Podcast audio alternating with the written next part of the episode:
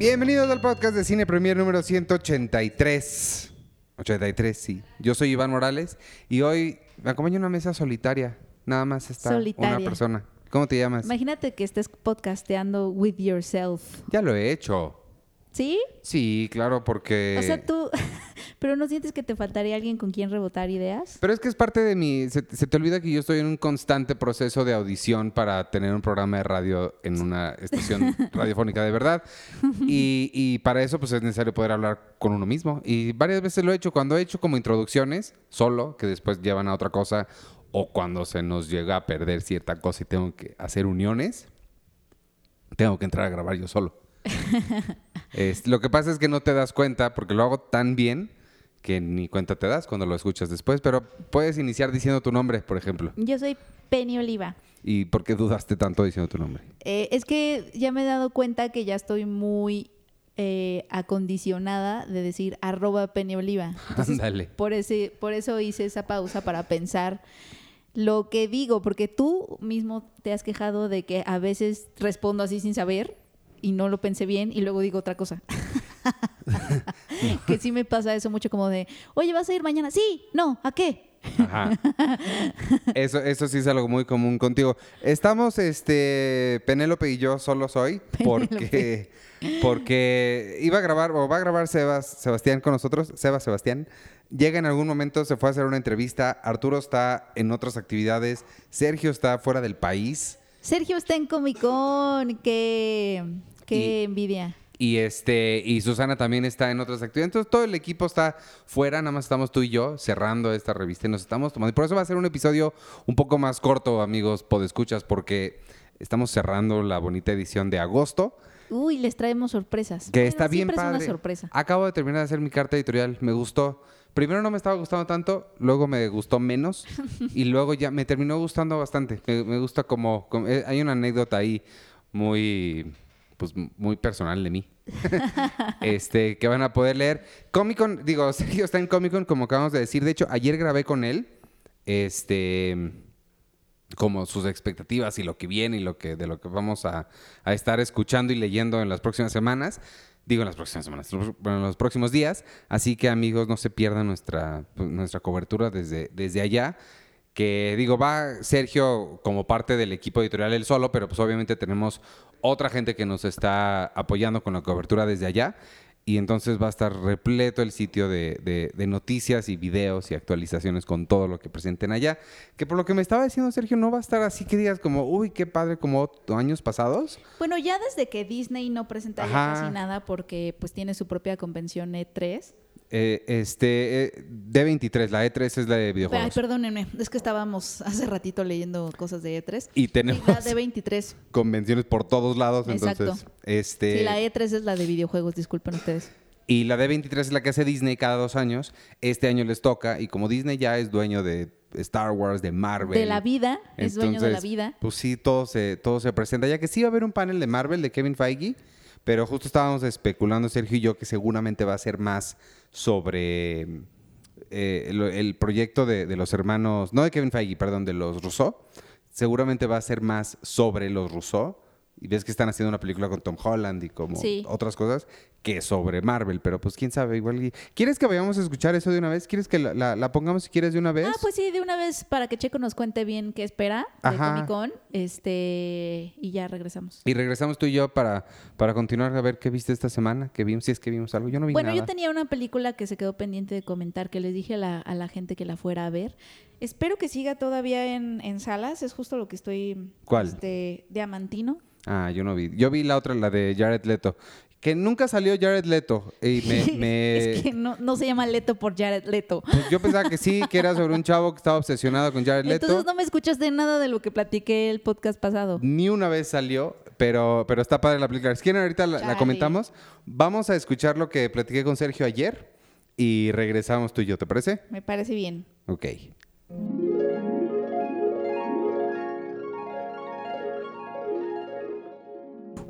¿Ya estás? Ya. Ahora explícame por qué no quieres grabar con, con Penny ni con Arturo. Eso creo que es lo más importante que debemos saber.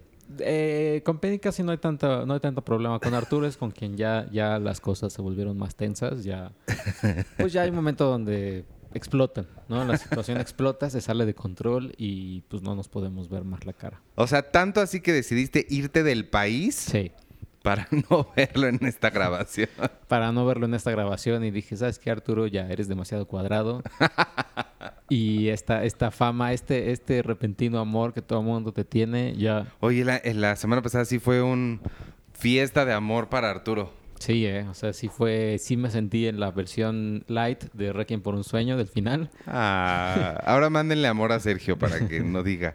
Porque vas a estar en Comic Con esta semana. Voy a estar en Comic Con esta semana y pues ya a ver, qué tal. Pues ahora sí que creo que todos los miembros del equipo hemos estado, ¿no? En Comic Con. Tú has Sí, ya. Penny. Bueno, le falta a Arturo. Susana. No, claro, Susana le, le- le falta. Pero ella es más nueva. Susana tiene por ahí un evento también Sí. grande eh, a la al futuro, Ajá. muy pronto. pero, pero sí le falta a Susana y, y ya, pero esta vez es la primera que pues yo voy solo. O sea, vaya. Ahora vamos. eh, ant- yo me acuerdo que la primera cobertura que hizo Cine Premier de Comic Con a mí me tocó, o sea, bueno, yo estaba, y fue una persona sola. Creo que desde aquella ocasión no había, no habíamos vuelto a ir nada más un miembro del equipo. ¿Te sientes intimidado? Pues eh, entre sí y no. Sí, porque es Comic Con y el tamaño de Comic Con. Quien no, quien que pueden ver los videos y van a ver que está inmenso eso. Ajá. Eso sí me abruma, pero la verdad es que también ya no, no está ni Warner ni Sony, Fox ya no existe, este Universal tampoco, Marvel va a tener un panel, pero pues. baja. eh, Paramount creo que tiene dos películas Ajá. Y ya, o sea, la verdad es que no son como otros años donde sí veías el- la agenda del jueves estaba atascada, la del viernes atascada, la del viernes, eh, la del sábado atascada. Y ya te lo sabes también, tampoco es tan intimidante, ya sabes para dónde llegar, para dónde ir, dónde comer. Ajá, exacto. Entonces, platícanos, ¿qué va a haber? ¿Qué, qué, qué crees que es lo que, de lo poquito que haya, qué crees que es lo que sí va? Pues claramente si Marvel se va, se va a robar o esperamos que se robe el, el panel, malo sería así que, bueno, ahora hora y media de recordemos Iron Man 1 y Capitán América, sí sería así. ¿Es de hora y media el panel? Es de hora y media el panel. Híjole, en una de esas. Digo, mientras te pasen el video de. de- ¿Cómo se llama? Este, De Luis. De Luis haciendo el- todo el reconteo del MCU, eso estaría padre. Eso estaría padre. Pero, la, o sea, esperamos sí que haya anuncios como ya lo que viene en la fase 4.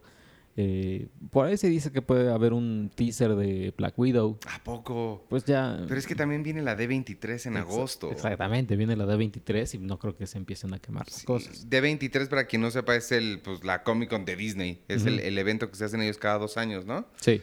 Eh, y pues como Disney ya es dueño de todo, pues ahí es donde creo que se van a hacer los anuncios más grandes. Sí, Disney Plus, eh, Marvel, Claro. Star Wars, eh, pues todo.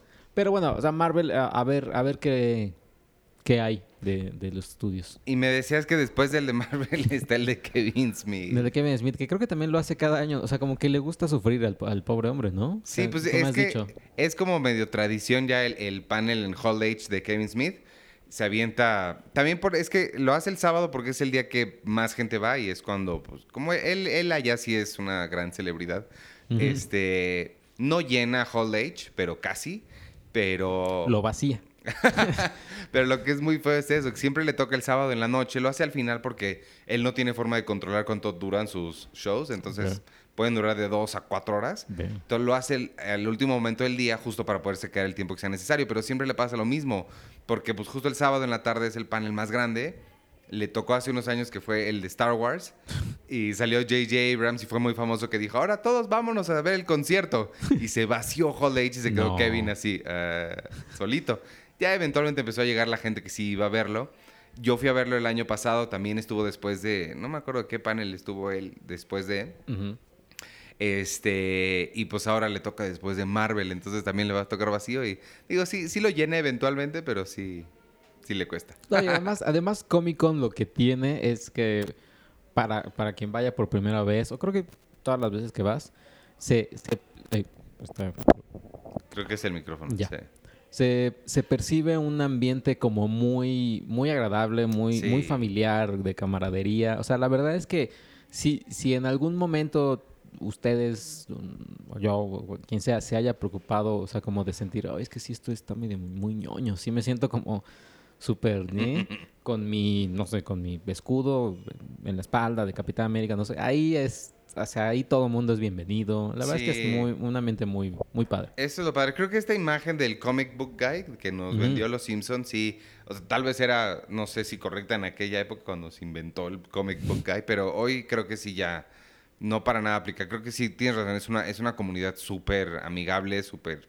Te invitan a todo, cualquier lugar puedes entrar, ves gente platicando y te puedes unir a ellos, o sea, sí, todo el mundo es muy welcoming, con brazos abiertos, ¿no? Y lo que me gusta también de allá es que, este, este micrófono, Eres tú.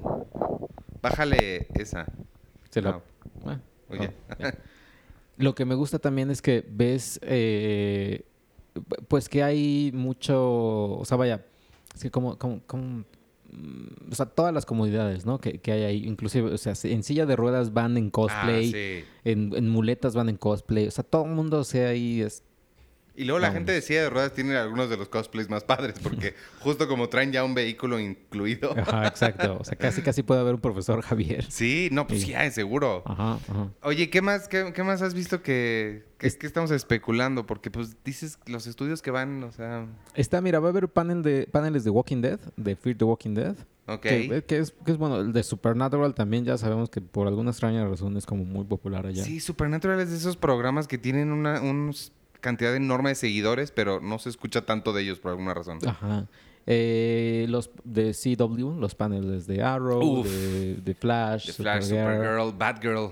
Batgirl, ese, exactamente, se va, se va a mostrar el piloto de Batgirl y va a haber el panel de, de Ay, Batgirl. voy atrasadísimo. Ya voy una temporada detrás otra vez.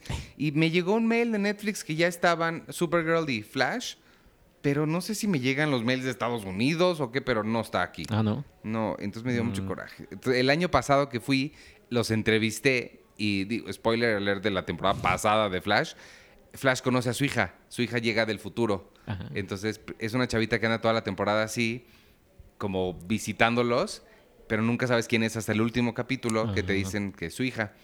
Yo de eso me enteré una, un año antes de verlo porque pues los entrevisté y entrevisté a la chavita, pero yo no estaba al día con Flash, entonces eso, e- eso fue muy feo, pero es bien padre ya conocerlos a todos. Sí, que- pero creo que yo no tengo paneles, bueno, o sea, como entrevistas con ellos. Métete, luego puedes meterte. Eso sí. Sí, ¿verdad? En, el- en el, ¿qué es el Hilton? En el Hil- Hilton, ajá. Sí, voy a ver. La verdad es que sí voy a aplicar un poquito mi, mi, el, el- mi mexicanidad. de, de, pues de meterte, de, de hacértelas de al vivo Ajá. y a ver qué te puedes meter. Un- una vez sí me metí a un panel, a un Hall H, al Hall H.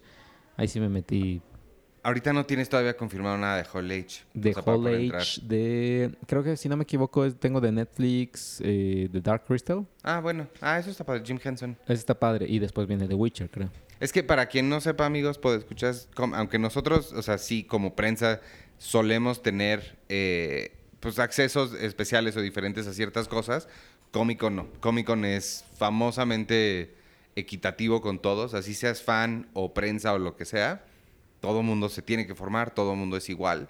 Hay ciertos eventos muy específicos a los que sí nos pueden a veces conseguir este, entrada que tengan algún anuncio especial las distribuidoras o, los estudios, pero realmente es como dice Sergio, o sea, tienes que meter ahí a las vivas y a ver cómo haces para entrar. Formarte desde las 5 de la mañana para tu bandita esa. Ajá. Sí, están los, los, obviamente los medios así, Entertainment Weekly, IM- IMDB, que ellos ya tienen como casi un- Pues su sí, lugar pero- asegurado en el Hall H, pero porque son... Y ellos tienen un, un hotel completo en el que hacen sus entrevistas y todo, o sea, también. Sí, sí, sí. Pero sí, luego hay unos que tienen que batallar.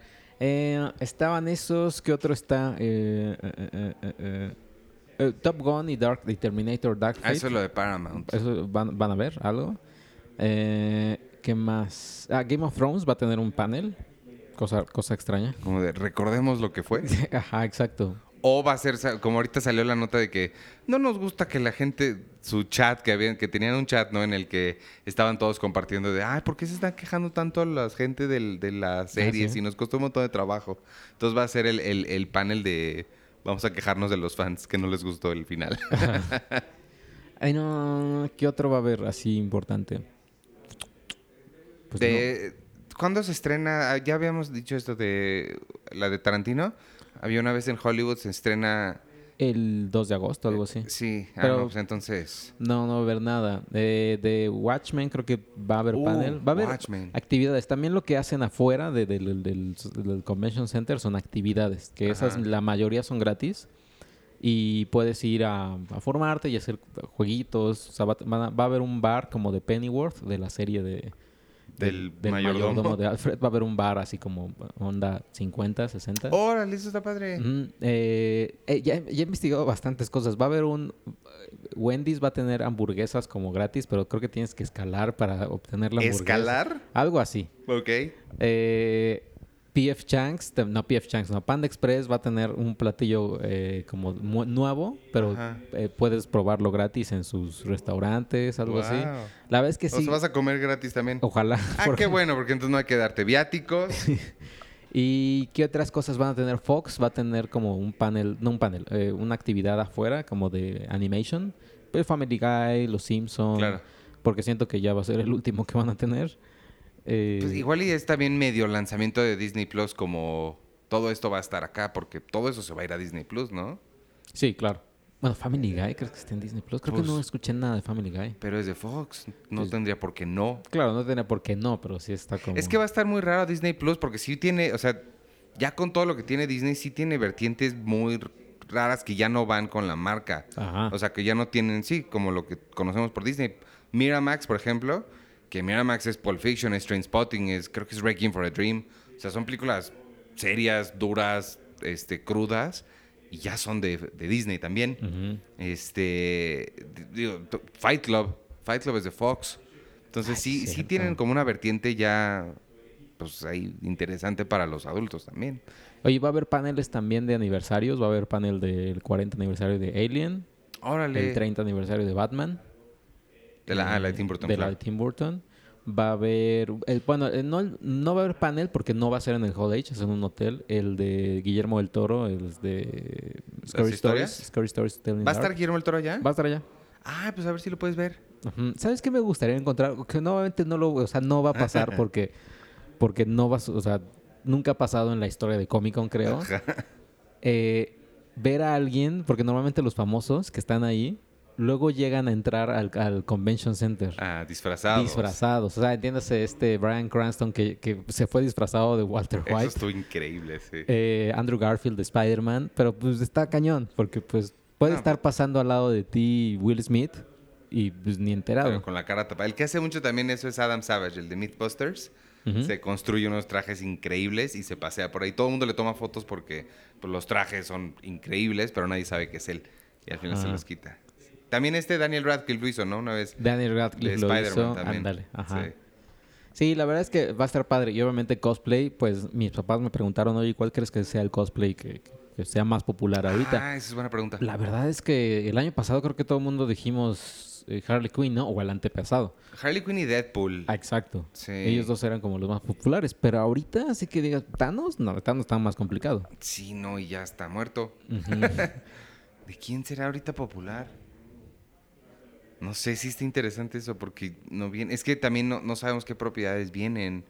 Y este año no ha sido particularmente, digo, o que haya tenido Phoenix. un personaje que, que todo el mundo dijera, no manches, este personaje se robó la película. Pues sí, no. Ah, no, pues, ah, ya, ya sé cuál. ¿Cuál? Chance. Eh, Thor, Fat Thor. Ah, sí. Ese, Estoy eh, casi seguro que, que voy a encontrarme varios Fat Thor. Porque la verdad es que en Estados Unidos no es que, no es que se les sea muy complicado hacerlo. Quizá nada más encuentras Thors y crees que son pero no. Ajá, exacto. wow, amazing costume. Mm. Eh, también viene It y. Joker. Scary Stories, eh, no, Scare Diego, ¿es es Scare Diego? ¿Cómo se llama? Eh, eh, es que es el miércoles, es Preview Night y ScareCon se llama. Ah, no sabía Que eso. no es, no es como tal, entre comillas, de Comic Con. O sea, es aladito. Eh, pero es la ScareCon, que es el panel de Warner, Oh, pero únicamente de los títulos de terror, que son únicamente It, Y Anabel. bueno. o El Conjuro El 3 Conjuro. o esta cosa. Y ya. oh. Pero sí que van a estar todos ellos, dicen. O sea, Jessica Todo- Chastain, todos Sí, los, sí, Club de los. Perdedores. Todos los perdedores. Y este. Y Joker con, de Joaquín Phoenix. Sí, va a haber algo de... Que va- sí, sería muy raro ver a Joaquín Phoenix ahí, como es medio sangronzón. Ajá. Y ves que Todd Phillips ha dicho que no tiene nada que ver con los cómics y que los amantes de los cómics se van a enojar. Entonces, Sí, yo creo que sí, está medio raro. todo ese discurso está como raro presentarlo ahí. En un, y en una de esas también puede haber alguna sorpresa así ya de la nada, de, o sea, estando ahí el viernes en la tarde, se anuncie así, sábado en la mañana creo que va a haber un panel de Warner. O, o- Ajá. o sea, una sorpresa que puede haber por ahí. Igual. Eso sería interesante. Eh, ¿Quién más trae? Sony, ya dijimos, nada más es la, había una vez en Hollywood, que no creemos. Paramount es Misión Imposible, Transformers. Pero pues nada más ellos, según yo lo que presentan es Top Gun Sí, y Terminator, que allá en Estados Unidos es de Paramount, aquí es de Fox. pero puede estar allá. ¿Quién más? Fox no, Disney no. Universal tampoco. Universal los... los los Rápidos y Furiosos, que, era, que, les, que les quedaba medianamente bien, pero... Sí, pero no... Y Lionsgate creo que tampoco va a tener nada. Chale. Eh. Más que todo es de tele ya, entonces. O sea, Sí, ya lo, más interesante está en la tele. Y los paneles que va a haber son ya muchos son de eh, las mujeres que rockean o Claro. los, los mejores artistas de efectos visuales de a Marvel. Va a haber de hecho un panel de los hermanos Rousseau Ah, sí, cierto. y un panel de los escritores de Avengers. Sí, el ¿Qué? de los Rosso puede estar padre. Ajá, que me habría gustado entrar, pero la verdad es que ahí tengo ya agendadas unas entrevistas, así Ah. que ya no voy a poder entrar. Pero los de los rusos esto hubiera, hubiera estado padres, pero siento yo que van a hablar más como de su carrera en general. Sí, y como están haciendo ahorita uno o dos proyectos, se van a enfocar yo también creo que en eso. Y ¿sabes qué no hemos dicho? Los mexicanos que van a estar, que tienen panel Isaac Esban, ¿no? Sí, de, de como de lo- la nueva ola de, del cine de terror. Ajá, Emilio Portes también. Y había alguien más que tenía otro, otro panel de mexicanos, pero no era de terror. ¿O no? ¿Me estoy inventando? Probablemente. bueno, Guillermo del Toro es mexicano, si quieres. bueno, sí. bueno, entonces vas a estar allá de hoy miércoles, que estamos Ajá. transmitiendo esto, hasta el domingo. Hasta el domingo. Y luego te vas a, a otra cosa, en otro lado que no sé si podemos decir. No, sí, sí, ¿no? Sí, creo que sí, al TCA. Sí, es el, el- el evento de la Television Critics Association.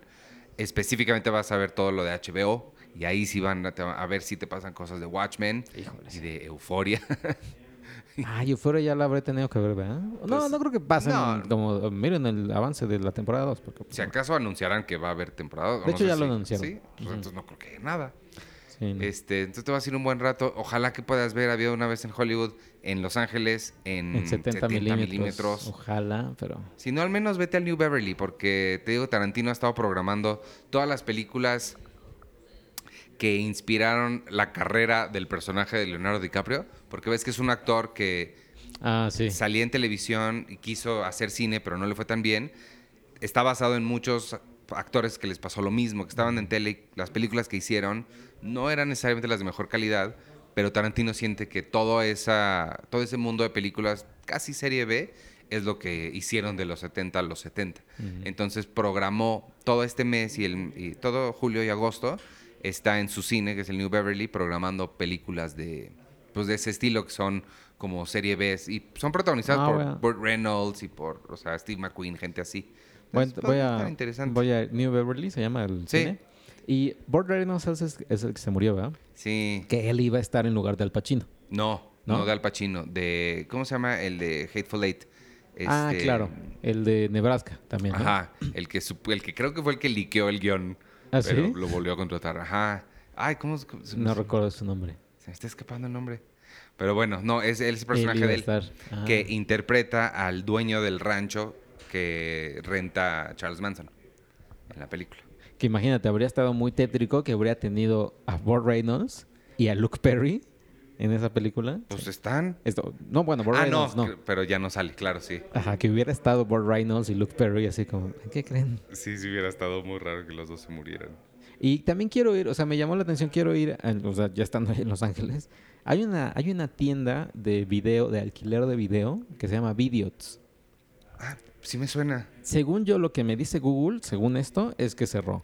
Pero lo que me dice Deadline es que está abierto porque se asoció con Alamo Draft House. Alamo Draft House, para quien no Ah. sepa, es una como cadena de cines que proyecta como muchas películas, tanto nuevas como de culto, ¿no? Y las proyecta a veces en 35, en 70, etcétera.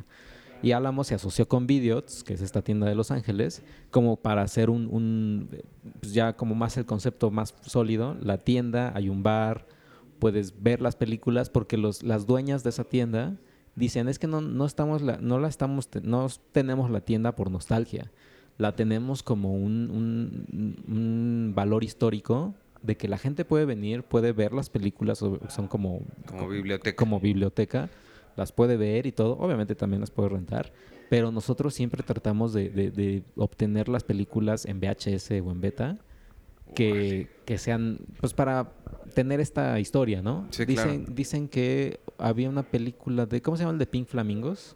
Mm, Waters, este... Waters. Waters. Iba a decir Roger Waters, pero no. Dios mío, ¿qué me pasa hoy con los nombres? Ajá. Eh, bueno, el director, su primera película, hasta dijeron ellas, su primera película nunca se digitalizó, solamente Ah, está en VHS y, es aquí, y aquí la tenemos. Órale. Pues ojalá que sí puedas ir, porque pues, sí suena. Este. John Waters. John Waters, que su primera película es, es- así, dijo, pues nunca se digitalizó. Y Yo fui, ya cerraron Meltdown Comics, me tocó ir, que afortunadamente pude ir antes de que cerraran, que era otro lugar clásico de Los Ángeles, y Laser Blazer, que empezó rentando Laserdiscs, imagínate. Uh.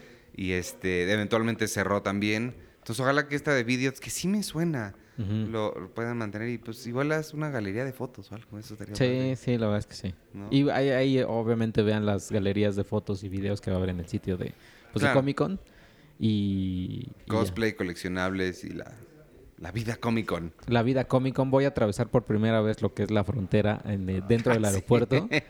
Que, que sí ustedes me, me la han vendido como que es algo... Está bien padre, está muy fácil. O sea, ni cuenta te das que cruzaste la frontera. Ajá. Bajas del avión, te vas a la derecha, es para ir a Tijuana, a la izquierda es para ir a San Diego.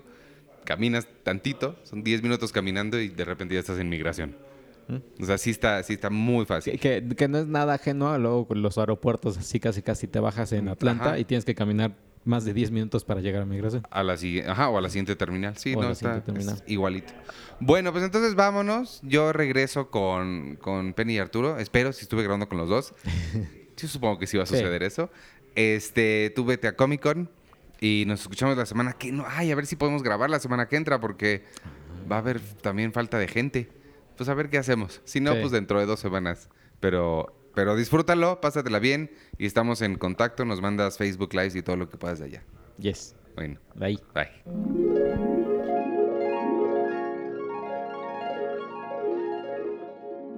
Y ya, esa fue la, la- esa fue la conversación con Sergio. ¿Qué te pareció, Penny? Bueno, yo no estuve ahí, pero. Pero estuvo padre, me- entretenida. Tú, tú di que estuvo padre, que estuvo Fíjate, increíble. me recordó a la, la primera vez que yo fui. Bueno, solo he ido una Pensé que primera a vez y una única vez. Pensé que ibas a decir, me recordó a otras cápsulas que he escuchado. Otras cápsulas que he escuchado. Me, cor- me recordó a Checo, otras veces que lo he escuchado hablar. No, me recordó a mi- la primera vez que yo fui. La primera y la única vez que he ido a Comic Con hace tres años. ¿Fue No, el año antepasado. Ah, sí, o sea, con este sería tres. No, dos. Dos. Fuiste en Sí 2018. sé contar, se los prometo. no, fuiste en 2017. 2017. Este, era muy impresionante porque, eh, bueno, tienes mucho rush porque hay muchísimas actividades y algunas empalman y luego aparte tienes entrevistas a veces. Eh, y, mm, o sea, yo, yo recuerdo eh, estar completamente embobada por el, el o sea, eh, las- el- ¿cómo se llama? ¿El Salón H? Sí, el, el de, o, sea, O el de exhibición. El, el de exhibición, perdóname.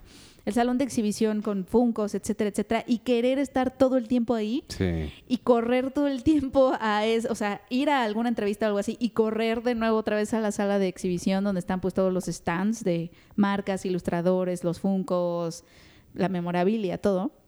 Este, pero siento esta frustración de que ya, o sea, de perder tiempo porque hay muchísima gente, sobre todo el sábado, Sí. y estar queriendo pasar y Daenerys Targaryen, Harley Quinn, no sé qué, no te dejan. Es, muy, es una experiencia muy rara porque quieres que avancen, pero a- adelante de ti está, no sé, está eh, el de Death Note, este, A- Daenerys que- Targaryen no te deja pasar, este, o, o el Joker, o, o, o Gatúbela, o sea, son los que no te dejan pasar. Entonces es muy raro porque estás muy frustrada con esas personas que están caminando lento enfrente de ti, pero al mismo tiempo tienen cosplays increíbles, entonces los ves, pero quieres pasar, pero entonces alguien que tiene alas gigantes te, te pega constantemente en la cara en lo que están formados para entrar. O sea, es muy raro. ¿Ves que estoy viendo eh, las últimas temporadas de Big Bang Theory, ¿no? Que están en, en Amazon Prime. Ajá. Porque nunca las vi. Eh, anoche, ayer o antier vi un episodio en el que Sheldon está muy frustrado porque su tienda de cómics favorita, la de Stuart, está llena. Hay mucha gente. De repente, este, Neil Gaiman manda un tweet, entonces la tienda se llena. Y Sheldon está muy molesto porque está muy llena, hay mu- mucha gente. Y Howard le dice, pero vas a Comic Con, ahí está mucho más atascado que esto. Y le contesta... Y Sheldon le contesta, pues sí, pero cuando voy al baño, eh, eh, cuando voy al baño en Comic Con hay un un Wookiee haciendo pipí ahí conmigo. Y, y Howard le contesta, vamos a Comic Con por razones muy diferentes tú y yo. Ya, perdonen, escuchas, no sé qué habrán escuchado, eh, porque no sé, todavía no sé cómo voy a editar esto. Este, pero quizá ni cuenta se dieron, pero hubo un corte ahí porque tuvimos que hacer unos ajustes rápidos. Pero ya estamos de vuelta y no solo estamos de vuelta, ya se integró Sebastián. Salúdate. Hola, No, hola a todos. salúdalos a ellos. Me saludo a mí mismo. Hola, Sí. Sebastián, ¿cómo estás? Eh, hola, gracias por invitarme de nuevo. Ya, ya regresaste porque no habías podido estar en la primera parte. Para ponerte al día, Ok, ya este, hice una anécdota de Big Bang Theory. ok, Hablamos de, bueno, escuchamos la cápsula que grabé ayer con Sergio sobre lo que viene en Comic Con. ok. y nos saludamos. Y ya. Y ahorita estaba yo a punto de contarles que ves que estoy jugando a mi Red Dead Redemption 2, ¿no? Y tenía es. ganas de volver a empezarlo. Y tú y Sergio me dijeron muy sabiamente que podía yo guardar mi progreso y luego comenzar otro juego. Ya lo terminé, ¿no? Ujú. Pero podía guardar ese, ese avance que ya tenía, o sea, ya el juego terminado, y empezar otra, como otro timeline nuevo en el que podría empezar desde cero. Y efectivamente, seguramente sí se puede, si uno lo hace bien. Pero anoche, pues que también llego a la casa a las 3 de la mañana, no sé qué hora, llegué después del cierre, y dije, bueno, le voy a jugar tantito. Y lo intenté, y no se quise, y borré el anterior. Entonces ya perdí todo lo que había hecho, tengo que volver a empezar desde cero. Y este, y pues a ver, a ver cuánto me tarda en terminarlo ahora ya siendo más experto. No me, jamás me, me describiría como un experto en Red Dead Redemption 2, porque los chavos que veo haciendo en, en YouTube hacen cosas bien padres. Pero pues ya le sé más que al principio, entonces a ver si ahora avanzo más rápido, a ver cuánto me tarda ahora. ¿Y has intentado jugar online? Tiene online, ¿no? Sí, pero no, es que te voy a decir cuál es el problema. Mi amigo Víctor, por ejemplo, quiere mucho jugar en línea y él es muy bueno en estas cosas y seguramente lo haría muy bien y me enseñaría muchas cosas. Sin embargo, no quiero jugar con nadie en línea. O sea, no es, no, no es, no es que tenga nada en contra de ti, Sebas, que seguramente también ahí estás. No quiero interactuar. O sea, quiero. Justo lo que me gusta de los videojuegos o de, de este videojuego es que me enajena de una forma en la que nada más lo hace. Y estar escuchando, tener que interactuar con alguien, hablar, no, suena el opuesto a lo que necesito de este videojuego.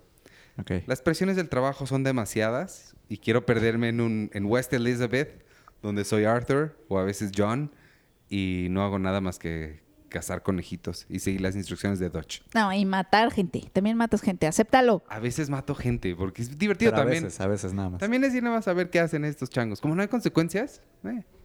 Oye, este, nos ibas a platicar de la, de la película de La Diamantina. es un documental sobre cómo se crea la diaman- diamantina. Muy interesante. Es, Es una parte industria del- muy grande aquí en México. Es parte del, del foro de textil. El No, foro fue- de fue- cine textil. Fue parte del foro de la Cineteca que ahorita sigue dando como... Oigan, tengo hipo. ¿Eso es un problema? Es un problema solo si llamas la atención a él. Porque como esto es audio, no necesariamente se iba a escuchar hasta No, que lo porque se, iba, se va a cortar lo que... ¿Ven? no, mejor ahorita... Pero, pero si no lo hubieras revelado, hubiéramos podido decir que era como un problema técnico o algo así.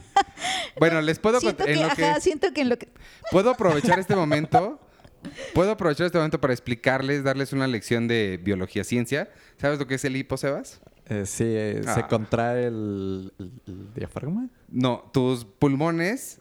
¿Qué, qué tal que estoy equivocado y he vivido con esta mentira toda la vida? Es que yo, yo Debo- había escuchado lo del diafragma. Debo decir, hasta donde sé o según lo que sé, los pulmones empiezan a respirar fuera de, sin- de sincronización, se desincronizan. Entonces, este, por eso funciona que te espanten o que tomes agua. No es el espanto lo que te quita el hipo, ni el, ni el agua, sino el dejar de respirar. y la Oh, forma en la que se te quite el hipo es deja- aguantando la respiración lo más que puedas para que tus pulmones se dejen de mover y cuando reinician ya inician juntos. Eso es lo que yo sé, quizás estoy equivocado. No puede ser porque la única forma en la que a mí se me quita y estoy tratando de hacer eso ahorita es eh, tomar mucha agua seguido, seguido, seguido, seguido, seguido. Por eso es lo que dije, dejar de Pero respirar. ahorita no tengo agua. Pero Entonces- puedes dejar de respirar. Pero no puedo, o sea, Sí, necesito así. estar tomando agua. No, mejor pasemos, ahorita les cuento de Diamantina, ahorita que se me quite. Les platico mi de. Leto. Es una película sobre un chavo que está obsesionado con Jared Leto. No es cierto. Espérate, y para escapar de su obsesión con Jared Leto, viaja al pasado, a Leningrado en los 80s y pone una banda de rock. Ahí empieza la película. Realmente todo lo de la obsesión de Jared Leto nunca te lo cuentan, te lo dejan a tu imaginación. La película empieza con una banda de rock en Leningrado a principios de los 80. Está en blanco y negro y está bien padre, es muy punk. Está padre porque no te imaginas que estas cosas. Va a haber gente que esté oyendo eso. No estoy diciendo nada. Que sí se trata de eso. No le crean. Te estoy diciendo, no te, nunca te mencionan nada de Jared Leto. Comienza en Leningrado en los 80 con una banda de rock. ¿Sí o no? De punk. Leto es, es, es una palabra rusa que significa verano. Ajá. ¿Eso qué? Eso no es parte de la trama. Ese- eso significa el apellido de Jared No tiene O sea, la nada. película, la película es como un, Es que aparte se como está un aprovechando asesino de de, que John tengo- Lennon a la inversa. Ándale. entonces- Se está aprovechando que tengo hipo. No me que no puedo aprovechando hablar nada. de corrido. La película está padre. Se trata, no se trata nada de Jared Leto, o sea, hay que ser, porque la gente no va a poder diferenciar, hay que decirles. Pero yo ya les dije esto en el podcast pasado, de qué se trata y Pero todo. ahora es mi versión. Ok, Porque omitiste esa parte muy importante de la historia. Dios mío. Verás, es el tipo de película que requiere que tú también te inventes partes para verla, hacerla más disfrutable. Está padre la película, pero no es, ¿sabes? Este, no es cine narrativo hollywoodense para, para ser equitativos. ¿Eso o no de es estos biopics genéricos de los Ajá. cuales ya estamos acostumbrados, como Bohemian Rhapsody, etcétera, que no Por eso. importa. Sí, lo que dije, no voy a repetir lo que dije. Pues no lo repitas. Este, lo que está increíble, Sebas, y eso sí te lo recomiendo porque a ti también te gusta el rock and roll, son las secuencias musicales. Porque tiene partes en las que como que se meten a la fantasía de los, de los personajes y empiezan a interpretar canciones. Eh, está, por ejemplo, la de eh, Psycho Killer. Eh, y la forma en la que está visualizada las canciones está bien padre. Eso, eso, está- eso es lo que más me, me gustó de la película. Y ya, está buena. Y sí, como dice Jessica, Leto significa verano. No te sirve de nada para entenderle más o menos a la película, pero eso significa Leto. El final no se entiende si no sabes ese pequeño detalle. Pero está padre, véanla. Está, supongo que en la cineteca, por ahí. Está, sí, está en la cineteca y está, ay, perdónenme, está también en el circuito comercial. ¿A poco? Sí, Órale, tuvo estreno, qué buena onda. Cine ruso de los 80. Este, bueno, no es de los 80, está situado en los 80. Bueno, ¿qué más? ¿Tuviste algo esta semana? Yo terminé de ver Stranger Things, que digo, ya supongo todo el mundo habló de eso porque ya es como de hace, ¿qué? ¿Dos semanas? Dos o tres semanas. ¿Pero qué te pareció? Dinos qué te pareció. Eh, me gustó mucho. No sé si es la temporada que más me gusta. Creo que he visto muchos comentarios de gente diciendo que es como su favorita. ¿A poco? Sí, pero, pero sí me gustó mucho. Stranger Things es bien padre. A ti no te gusta, ¿verdad? Me gusta, la primera me encanta. La segunda, pues me gusta como de rebote. La tercera, esta ya no la aguanté. Vi un episodio y dije, no, no me interesa esto. O sea, la verdad, ¿para qué le estamos haciendo el cuento? A mí me gusta mucho. Creo que Stranger Things recibe como mucho odio porque mucha gente piensa que es como nada más nostalgia vacía y ya. Pero creo que, o sea, saben muy bien cómo hacer personajes padres y creo que es como lo que más le llama a la gente. O sea, más que el hecho de que sea ochentera, Ujú. creo que los personajes están bien y está bien actuada, todos lo hacen muy bien. Lo que vi en una nota de IndieWire es que hay mucha publicidad eh, que le debieron haber puesto Sponsored Things en lugar Sí. de Stranger Things. Sí, tiene una, una escena en particular que involucra una New Coke. Los que ya la habrán visto sabrán a qué me refiero, que pues sí es como bastante obvio. Pero incluso esas escenas, de nuevo, como traen personajes como tan entrañables y la interacción entre ellos está padre. O sea, incluso esas escenas se agradecen y se disfrutan. No te pesa tanto. No te pesa tanto, sí. Ah, bueno. Me gustó mucho. creo que ya vencí al hipo. Estuvo muy difícil. Ok. Ok. Ya. ¿Quieres hablar de la diamantina? No, no, sigamos hablando. Naturalmente llegaremos. Oye, y eh, en- entre toda la, la ropa ochentera que usan, me imagino que tienen cosas muy brillantes. Sí. Que usan seguramente mucha diamantina. Ah, por cierto, Es correcto. eso me recuerda a un documental sobre textiles del que nos va a hablar Penny ahorita. No, esperen. La Todavía no película- está lista para hablar. No, sí. Diamantino. Es que ni siquiera sé cómo... Es una película de verdad extraordinaria, súper loca. O sea, no es nada como lo que van a han visto este año.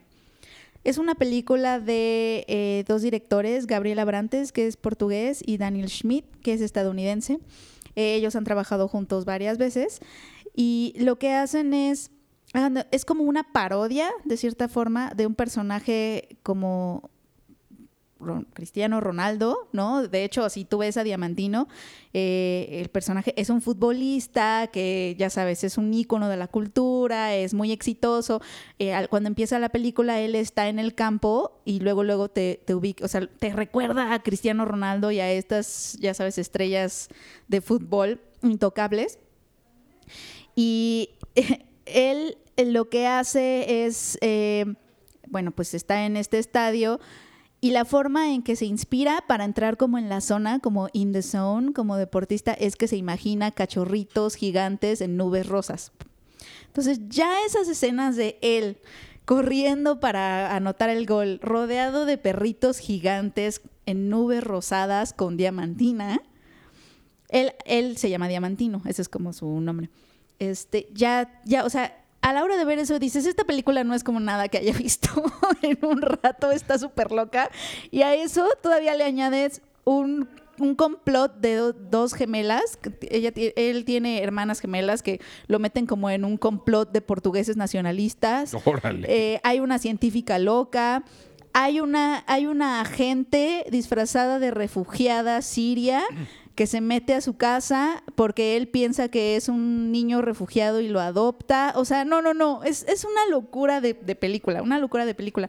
Pero lo que está chistoso es que debajo de toda esa cosa loca es esencialmente una comedia romántica. Entonces, como que te, esta, esta película habla, como que usa la sátira, la parodia, el humor, el absurdo absoluto, con estos como giros de trama súper locos de la, la Porque además, él, él es este personaje como muy inocente. Él no sabe nada de nada de nada. Es como Homero Simpson y Forrest Gump, un poquito. es una mezcla.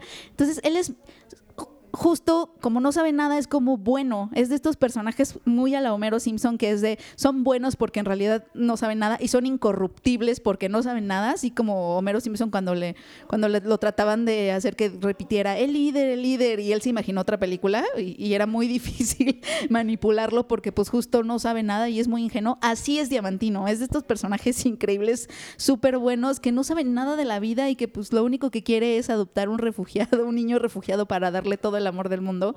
Y en, y en lo que él hace eso es que se desarrolla todo lo, lo de alrededor, ¿no? Que tiene estas hermanas gemelas que lo usan para, para hacer propaganda de portugueses nacionalistas que están en contra del Brexit. O sea, como que hay, hay, hay cosas políticas ahí. No se mete tanto como a lo político o a la sátira política, pero sí hay esas cosas, ¿no? Los refugiados, el Brexit, y se critica muchísimo a, pues, esta como veneración que le tenemos a estos íconos de la cultura pop, como un Cristiano Ronaldo, ¿no? Porque además él duerme con cobijas y sábanas que tienen su cara. ¿De él mismo? De él mismo.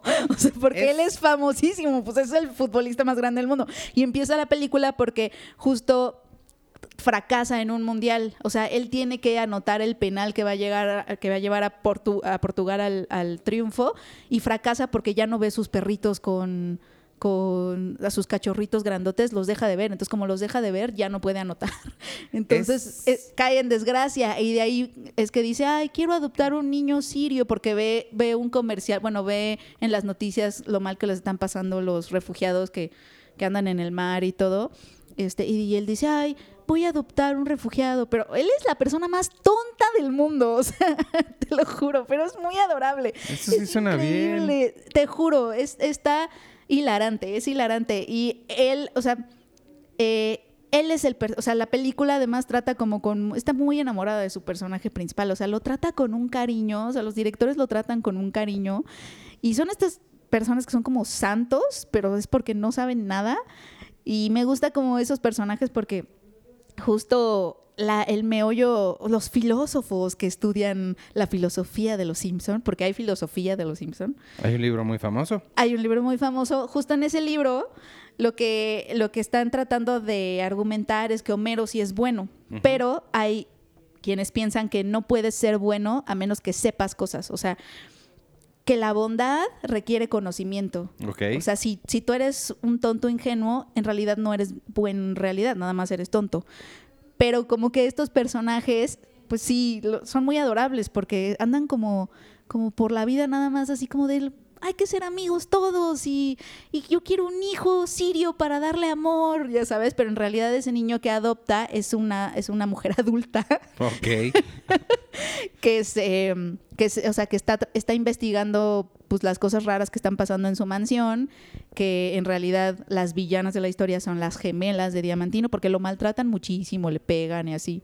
Y él así de hermanas, no me peguen, yo las quiero. O sea, no sé, es que te juro que está muy rara. La, la película es portuguesa. Es portuguesa. ¿Es, ¿Es falso documental? No, no es falso documental, o sea, tal cual es ficción y este está presentada así y pero esencialmente es sobre un- es una comedia romántica, esencialmente son dos personas que tú pensarías que jamás se van a encontrar en la vida, jamás se van a enamorar y al final al final se encuentran, que es, pues pues, es una comedia Yo romántica. el fin de semana pasado tuve oportunidad de ver esa o Jared Leto, la historia no, jamás contada.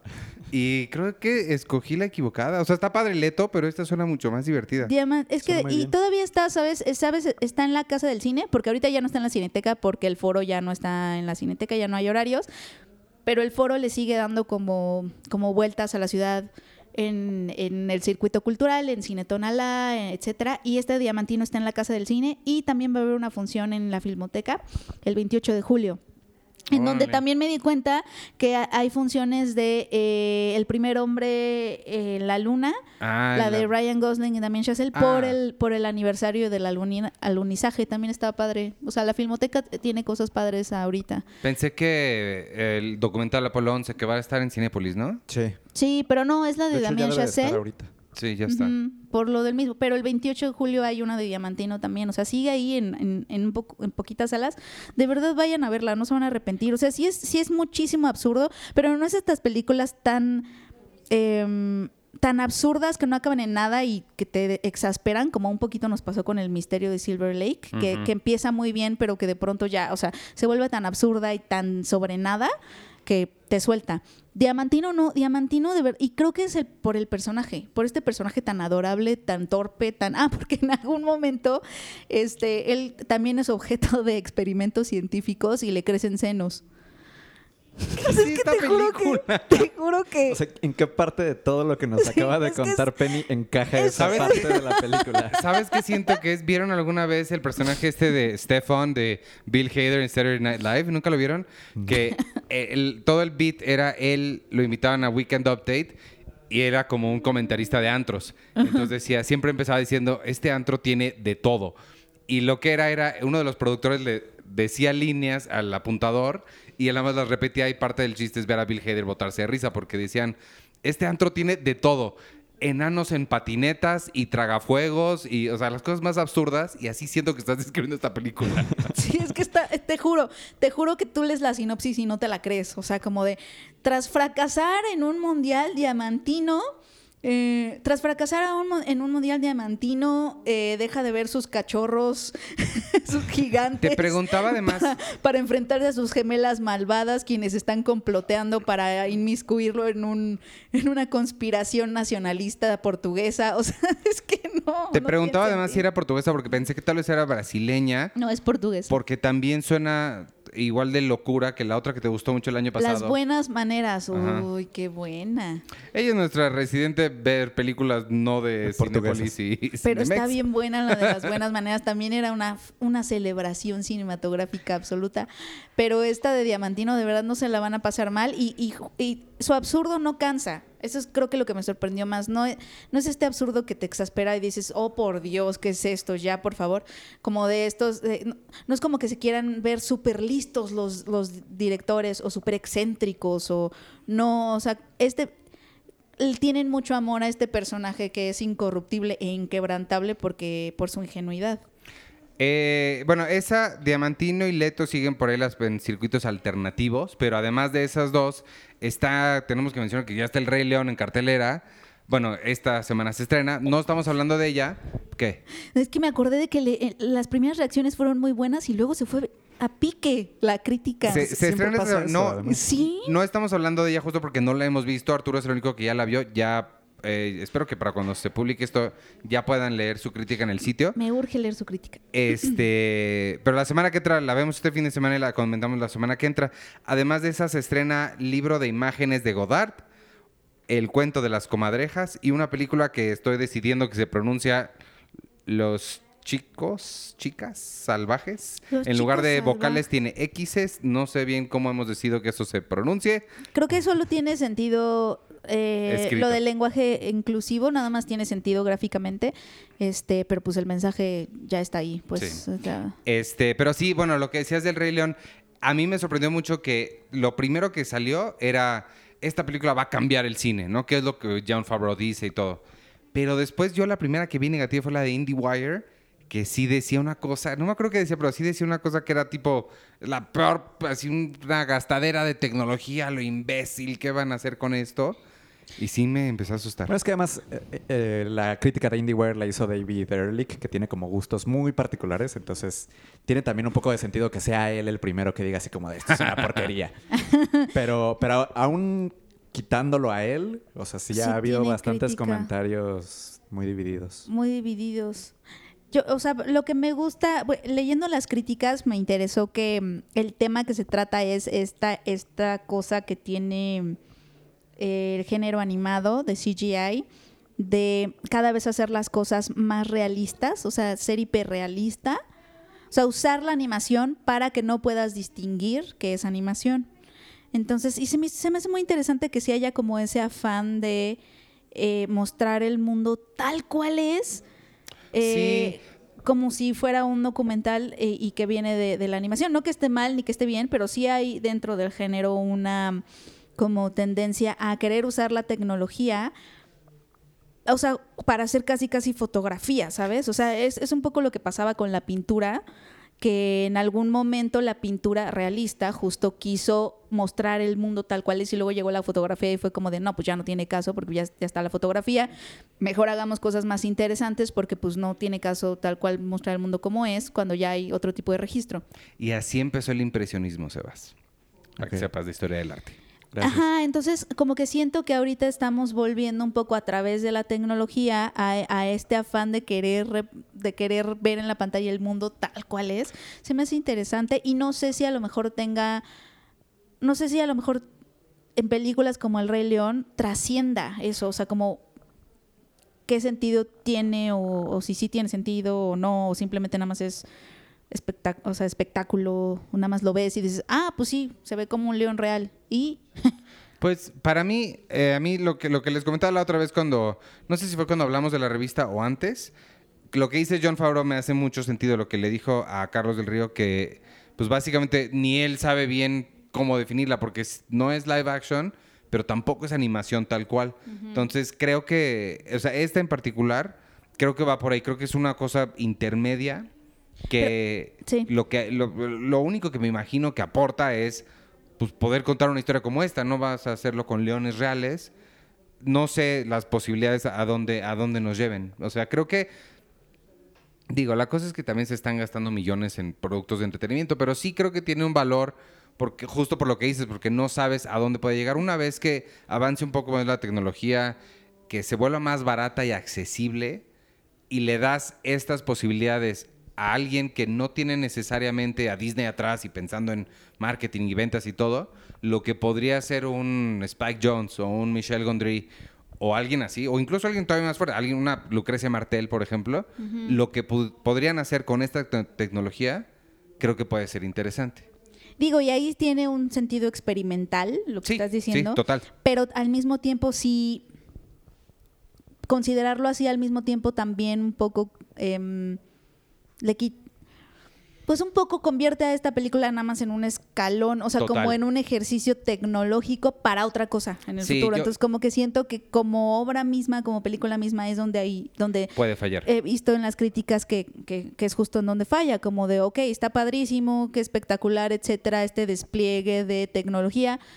Y Ajá. Y es que yo creo que también están escogiendo películas, digo, escogen las películas obviamente más queridas de la animación clásica de Disney para hacer estos live actions, pero escogen también películas que creo yo que son difíciles de mejorar si no tienes como mucho cuidado. O sea, creo que la mejor de las live action ha sido el libro de La Selva, que es una película muy cortita, que sí se puede como profundizar y sí hay como ciertas cosas que le puedes hacer para mejorarla.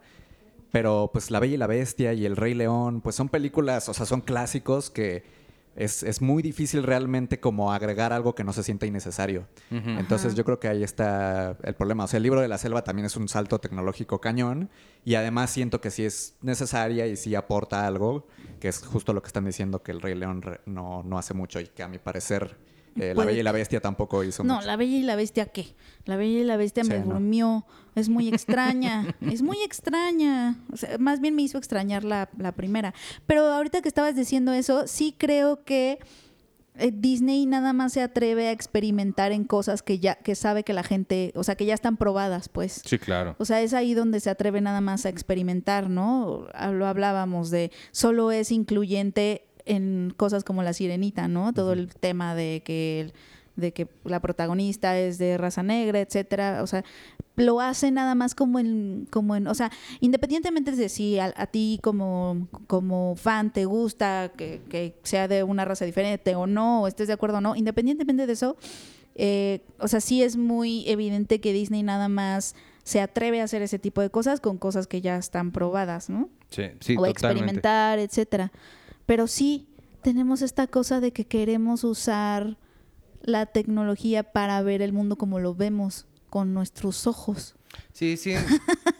Sí hay algo ahí, algo interesante que... Está raro, Sí. ¿no? O sea, porque lo que queremos es que las cosas se vean en pantalla eh, animadas lo más realista que se puedan, pero también a mí me lleva a preguntarme por qué Pues- o para qué. Sí, no, es que creo que lo que dijiste es muy cierto. Creo que ver el Rey León como un paso para llegar a, como un escalón para llegar a algo más, creo que es la forma correcta de, de verlo, porque eventualmente vamos a llegar al equivalente a lo que hizo Cuarón con Roma, por ejemplo. Anduvo circulando por ahí un video de, de la película sin los efectos visuales. Más allá de lo que construyó y todo, la película está muy construida en computadora, es mucho CGI, que es el mismo tipo de CGI que usa David Fincher, que son cosas que ni cuenta te das. La única forma de llegar a ese nivel de CGI de, de sofisticación es pues probándolo con, con otras cosas donde lo prueban, ¿no? Entonces, Claro. yo creo que esta tecnología de fotorrealista, animación fotorrealista, eventualmente se va a poder utilizar. Digo, lo único que se me ocurre ahorita, y no lo veo tan, tan improbable, lo veo difícil, pues ahora sí que legalmente, pero no me sorprendería que en unos años veamos Casablanca 2, protagonizado por Humphrey Bogart. Eh, y digo, ese es un caso muy extremo que está difícil lograr que los herederos del- de ellos permitan el uso de la imagen de Audrey Hepburn o de Marilyn Monroe, pero se podría, ¿no? Si Avatar 5, protagonizada por Marilyn Monroe, no se me hace tan ilógico fuera de los problemas legales que tiene. Pero lo que sí es muy probable es que Tom Cruise, ahorita que está vivo y joven y en sus capacidades, firme un papel diciendo cuando me muera pueden usar mi imagen para y entonces Misión Imposible, ¿sabes? Las posibilidades que te da el, eh, esta tecnología son, creo que van hacia allá. Claro. Y, y también me lleva, digo, estos ya son temas de mucha, ya más filosóficos, ¿no? Pero ya saben que a mí me gustan esos temas. Pero, o sea, como usar la tecnología co- como para crear estas ilusiones, este, también, o sea, ¿cuál es como, como el límite? No sé. No, es que creo que ni siquiera lo sé plantear. Es que en mi cabeza está como, como, o sea, como que no sé qué tanto necesitamos querer ser perfectos todo el tiempo con lo que mostramos. ¿Sí me explico o estoy divagando. No, sí, más o menos. Creo que es la, la, la, la germinación de una idea muy interesante.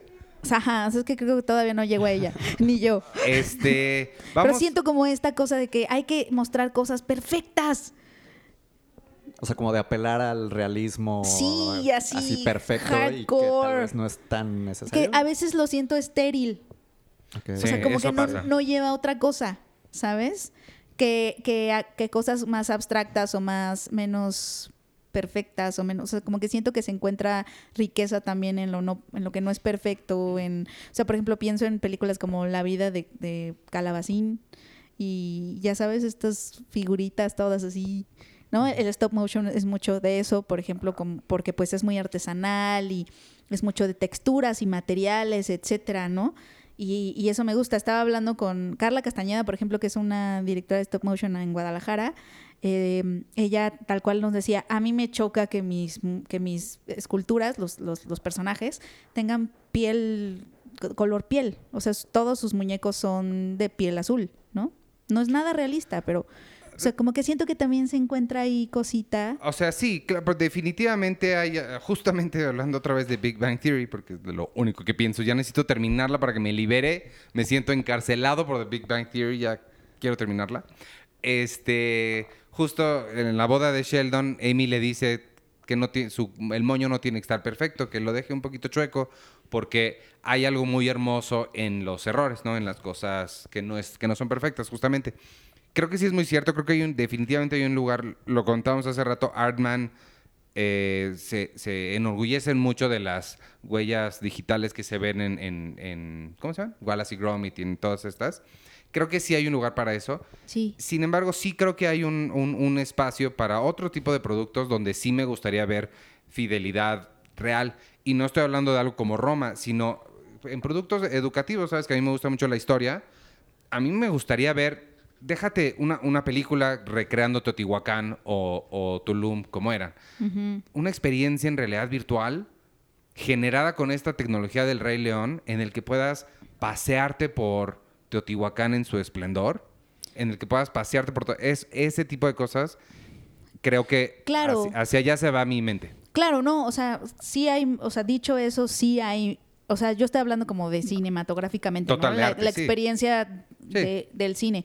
Pero obviamente sí, sí está padre ver hasta dónde lleva esta tecnología, ¿no? Porque también puede conf- reconfigurar la forma en la que vivimos el mundo. Por ejemplo, este Peter Jackson está trabajando no en realidad virtual, sino realidad aumentada, que es justo eso de que haz de cuenta que estás en donde había ruinas y de pronto Ah, sí. puedes ver cómo estaba, ¿no? O, o- o sea, con tu aparatito, tu visor o como sea, estás eh, realmente está aumentando más bien la, reali- la realidad, ¿no? Esa es como realidad aumentada. Esa es la diferencia, ¿no? Que está aumentando lo que tú ya estás viendo. Eh, o sea, esas cosas sí están muy, muy interesantes, muy, muy. Este, bueno, ¿algo más sobre esto o ya nos vamos con los comentarios? ¡Comentarios! Sí. La semana pasada, Sebas, preguntamos que qué película o serie prefieres sin- eh, el doblaje en español que la original. ¿Tienes una respuesta para eso? Eh, pues una muy obvia, pues Los Simpsons. Yo también dije Los Simpson. Eh, pues la- las caricaturas que a mí me tocaron en la infancia, digo, yo soy ¿Cuál una es tu infancia? joven. Quiero saber Yo cuál es tu infancia joven. porque es de la semana pasada. Sí, la semana pasada pasaron. Tu infancia fue la semana pasada, Sebas. Los Padrinos Mágicos me gustaba mucho. Eh, Bob Esponja, por supuesto. Que son caricaturas que siguen pasando, lo Y cual en- en continúa tu teoría de que, de que fue la semana pasada. Y en español. En español, así es. Este, Néstor Soriano nos dijo, Doctor House, escucho todo su sarcasmo más puro y genuino en español latino en comparación con el inglés. Ericito dice, el doblaje de Grey's Anatomy, Desperate Housewives, Lost House y por supuesto Malcolm in the Middle, grandes recuerdos. Ulises Uriel también concuerda con House. Adrián Duarte, la reportera del crimen con la voz inolvidable de Beatriz Aguirre, Don Gato y su pandilla. No sé cuál es la reportera del crimen. El Conde Pátula y de las nuevas, curiosamente me encanta el doblaje de Brooklyn Nine-Nine.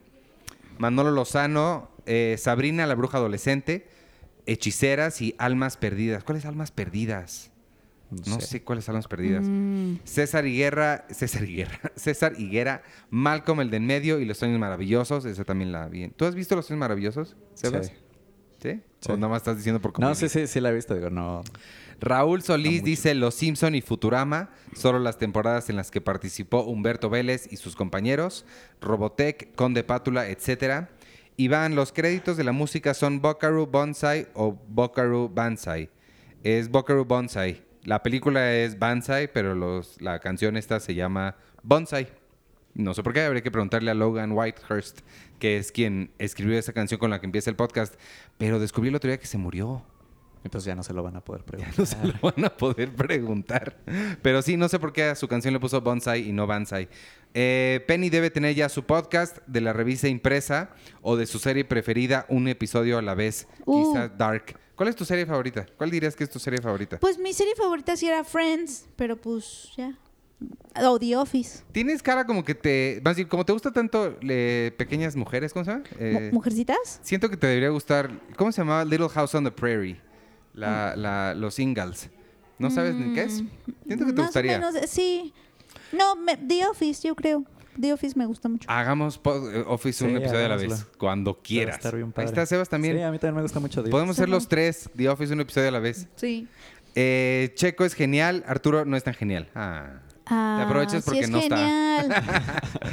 Uy, Este- además lo defendieron muchísimo hace, hace. Bueno, pues ya vámonos entonces, leemos, dejamos los de YouTube para la semana que entra porque no está Sergio y el tiempo se nos viene encima y tenemos que, como dije hace rato, ir a revisar cosas todavía. Muchas gracias por habernos acompañado, Sebas. ¿Te la pasaste bien? Muchas gracias, me lo pasé muy bien. ¿Te sientes cómodo? Llegué a la mitad y ¿Te me pusiste muy bien al corriente. Me sentí en casa desde el principio. Muchas ¿Cuál es tu Twitter? Mi Twitter es arroba sebasvc7. Siempre que lo digo, me, me OV7. pesa decirlo. No es realmente tan complicado, son como seis caracteres. ¿Sebas pero, pero es OV7? complicado. Sebas OV7. O B. No, no es OV7, es VC7. Valencia. Lo debería de cambiar a OV7, es mucho más sencillo. Más fácil, porque es Sebas, Valencia Ajá. y la sé que es Chávez Chávez. y 7. Siete porque... Porque soy ¿Había del seis 7 del otros? 7 del 97 a las 7. ¿Neta? ¿Es en No. Sí. Wow, eso no significa absolutamente No nada. significa no nada. empiecen con sus teorías. Yo soy Iván Morales y me pueden seguir en arroba Iván Morales. Ay, casi hago lo mismo que hizo Arturo la vez pasada y desconecto esto, pero no lo hice. Eh, arroba Iván Morales y recuerden seguirnos en todas las redes sociales de Cine Premiere en arroba Cine Premiere, en Instagram, Twitter, Facebook, en Spotify. No se pierdan toda la cobertura de Comic Con. Los podcasts del viernes es Hijos del Averno con Sergio y sus amigos. Eh, lunes es Seinfeld un episodio a la vez conmigo y Charlie del Río. Y este, ¿y qué más? Nada, te despide tú. Mm, yo soy arroba Penny Oliva, muchas gracias por estar aquí. Y nada más quiero recordar, no he checado el mail, pero ya en estos días lo voy a checar a todos los, los que me mandaron eh, la respuesta a ese concursito que hice con la edición impresa hace un par de podcasts. Eh, algunos, ya tengo algunos anotados que me escribieron por Instagram Stories, pero si tienen, si ustedes fueron de los que contestaron, por favor mándenme su captura a buzón arroba cinepremier.com.mx para, para empezar a ver a los ganadores. Ah, y por cierto, pueden, con- ah, eh, este, pueden conseguir la revista, no sé por qué me trabé, la revista la pueden encontrar en las tiendas Ah, sí. Toxic a 55 pesos. Usualmente cuesta 70, pero la pueden encontrar en las tiendas Toxic a 55 pesos. Sí, ese es un gran anuncio parroquial. Yo tengo otro anuncio parroquial del cual me acaba mm, que me acabo de acordar. Eh, nuestro crítico Alonso Díaz de la Vega va a tener un taller de apreciación cinematográfica en, en el cine Tonalá. Me parece que el primero empieza este sábado, pero las inscripciones siguen abiertas. Eh, déjenme les digo en este momento los datos.